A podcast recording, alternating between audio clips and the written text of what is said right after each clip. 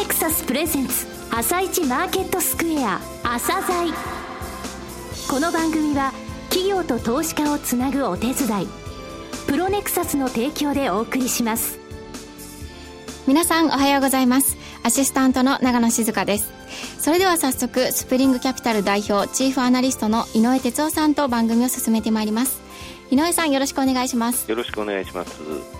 さて24日のニューヨーク株式市場でダウ工業株30種平均は続落。前の日に比べ119ドル13セント安の1万6818ドル13セントで終了しています。また、ナスダック総合指数は5反落、18.320ポイント安の4350.356で終了しています。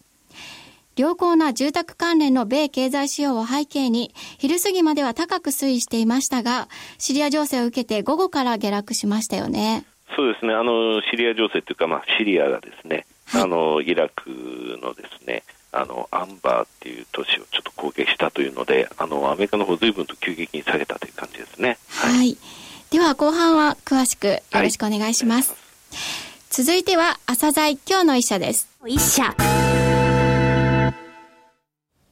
本日は証券コード3674東証マザーズに上場されているオークファンさんをご紹介いたします。お話しいただきますのは代表取締役の竹永修一様です。本日はよろしくお願いします。よ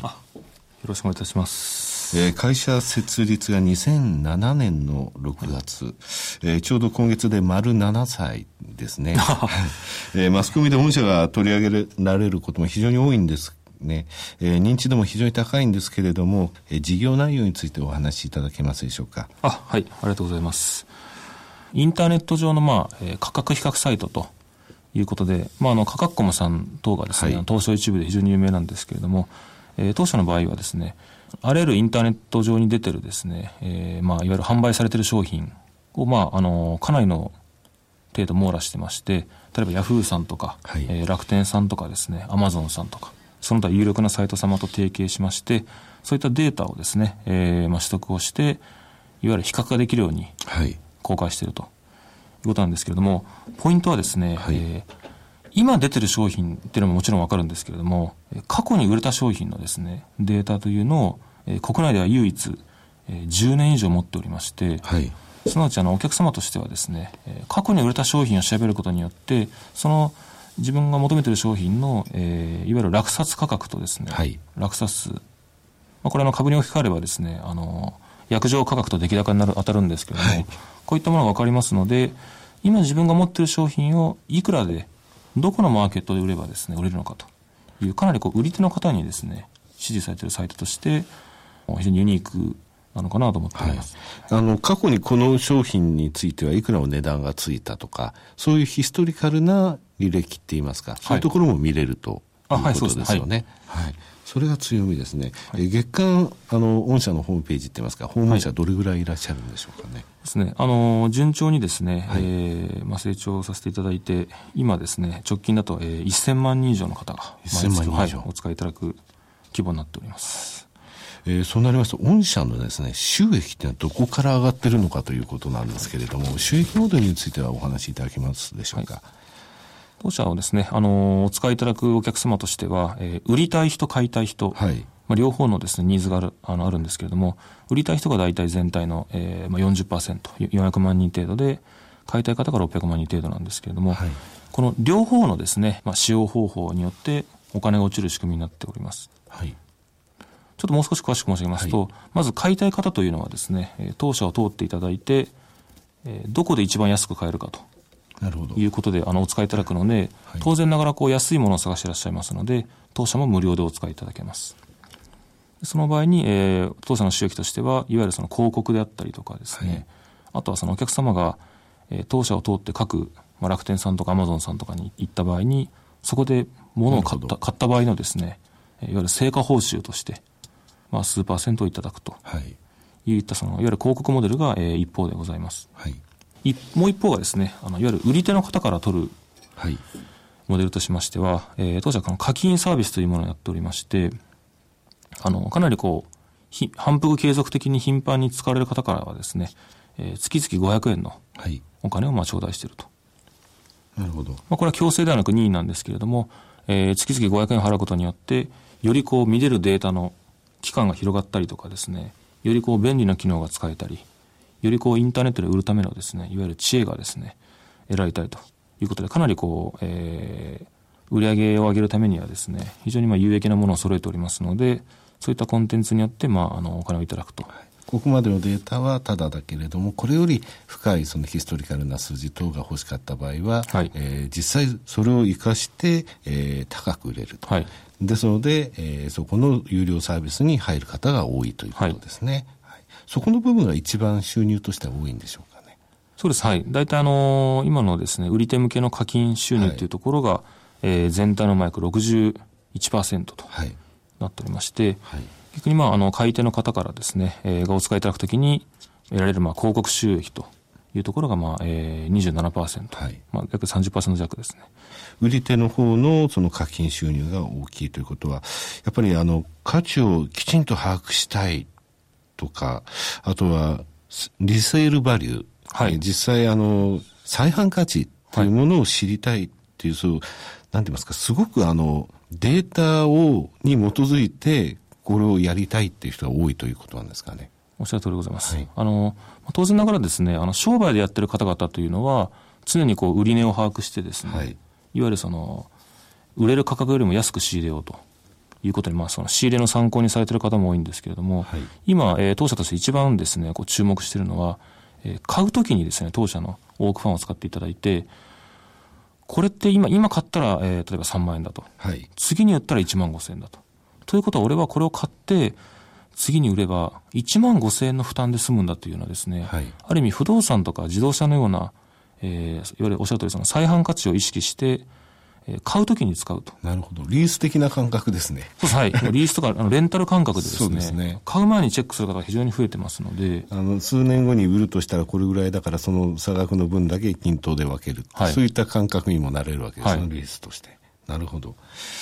えー、御社の強みなんですが、先ほどデータの数って言いますか、はい、ヒストリカルレコードもたくさん持ってらっしゃるということでしたけど、これはやっぱりもうダントツなんですか、御社？そうですね。あの、なかなかあの、他の会社様ですとですね、まああの、価格比較サイトさんもいくつかあるんですけれども、このやっぱり過去のデータにですね、注目をして集めてきたと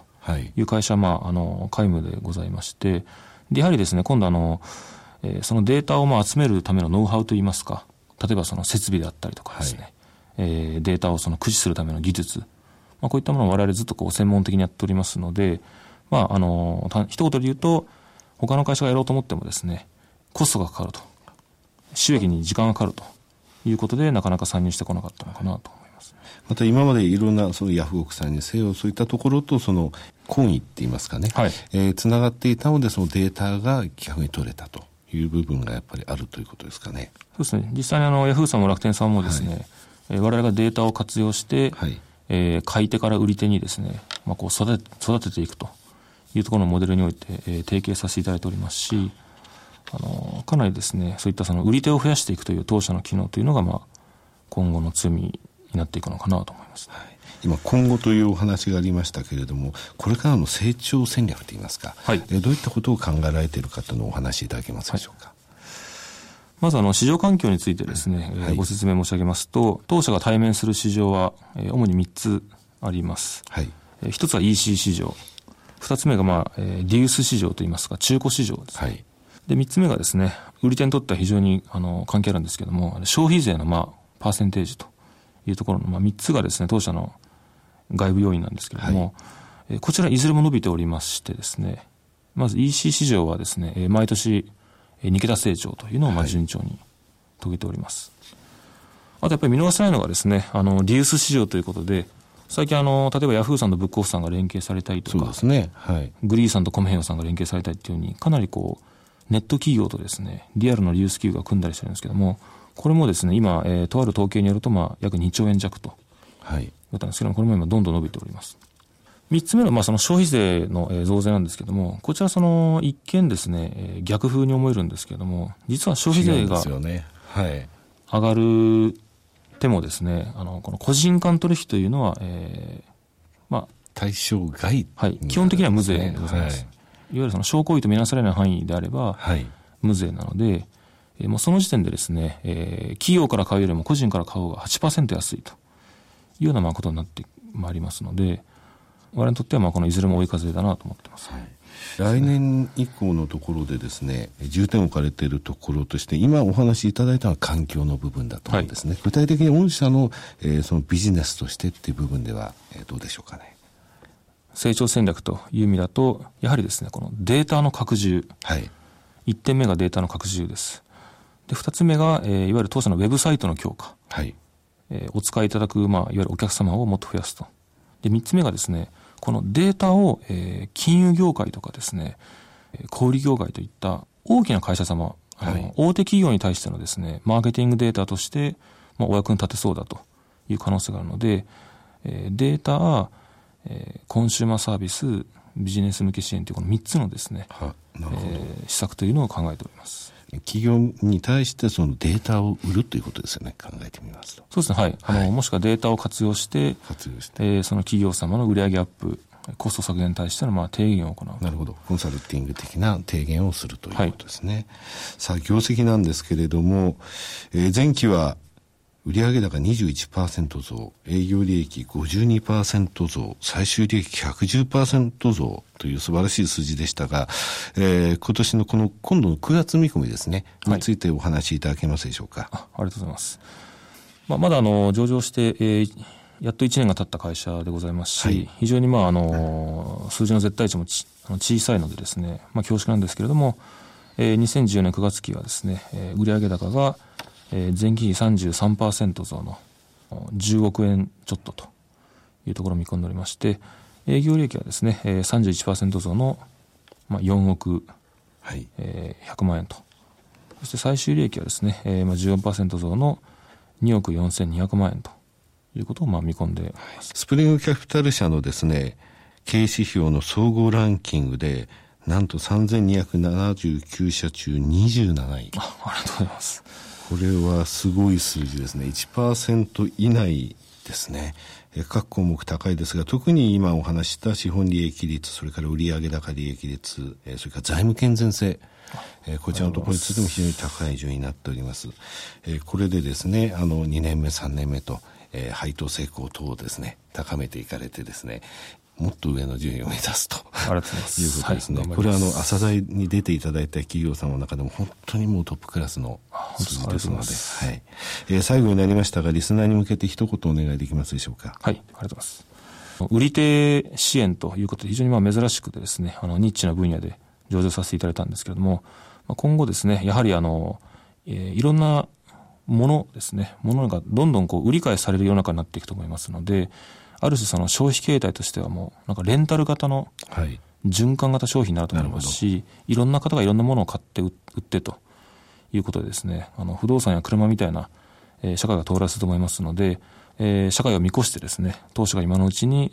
お役に立てるサービスをですね、次々まあ繰り出していきまして、まあ、将来的にはですね、一つのインフラになっておきたいというふうに思っております。はい、えー、竹永様、どうもありがとうございました。あありがとうございました。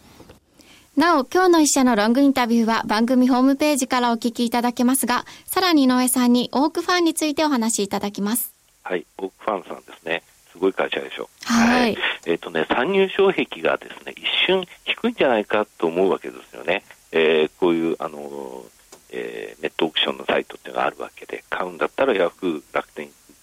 えー、比較するには価格コムっていうふうに思われてますが、この会社は6割がですね、え結局売りサイド、売りサイドからの課金でもらってると。つまりそれぐらいデータがあって、個人のみならず法人のニーズもあるということなんですね。これはできない。えデータ数200億ですよ。はい。これですね。で、これから手掛けようとしている来期以降のビジネスとしてビッグデータの、えー、取捨選択のためのデータクレンジングとかですね、えー、コンシューマーサービスの強化、ビジネス向けの強化、これいずれも今あるもののですね、えー、すごいあの発展性のあるものなんですね。えー、全然違うことではないんですね。ですので、これからも業績にも期待ができますね。えー、はい、3279社中27位の会社です。商品を売る側にも出す側にも、良いシステムですね。そうですね。圧倒的に強いですね。はい。はい、ではそこで、ここで一旦お知らせです。企業ディスクロージャー IR 実務支援の専門会社プロネクサス上場企業のおよそ6割2200社をクライアントに持つこれはアジア証券印刷の時代から信頼と実績を積み重ねてきたからこそ。さらにプロネクサスが目指すのは企業と投資家をつなぎ日本の株式市場を活性化させることです。プロネクサス私たちは個人投資家の皆さんを応援します。井上哲夫。今日のストラテジーそれでは井上さん、後半もよろしくお願いします。はい、よろしくお願いします。えー、っとですね、先ほどあの、えー、イラクの話がありましたけれどもね、えー、今年ももう半年終わりますけれども、今年の上期ってどういう時だったのっていうと、やっぱり、えー、地政学的なリスクが吹き荒れた半年でしたね。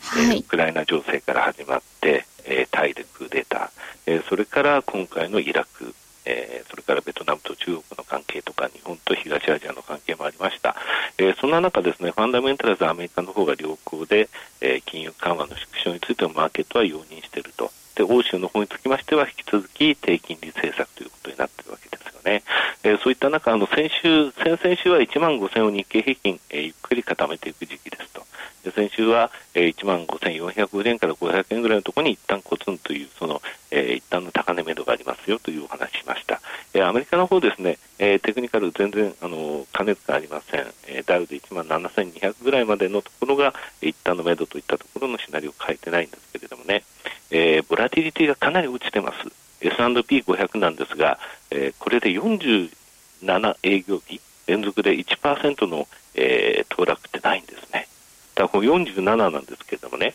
日本でもあの以前ご紹介しましたが、2%をですね、前日比の2%を日中幅で作った日っていうのを前、えご紹介したことがあるんですが、えこれですね、今年の、え昨年12月に1回、1月も1回、2月には6回あったんですね。で、3月4回、で、4月の16日に、え最後1回記録してからないんですね。これやっぱり46営業日なんですよ。だからアメリカだけじゃなくて、日本についても実はなぎ状態で、えー、静かな時っていうのは強い時というふうに昔から申し上げました通りなんですね。で、ただ一つ、騰落レーションの25日移動平均のね、えー、これをなおかつ5日と25日の移動平均を取った差、えー、これ、朝鮮セミナー等で、えー、ご説明しましたが、これが昨日26%超えたんですね。えー、これですね、26っていうポイントを超えたのっていうのは2010年以降で7回しかないんです。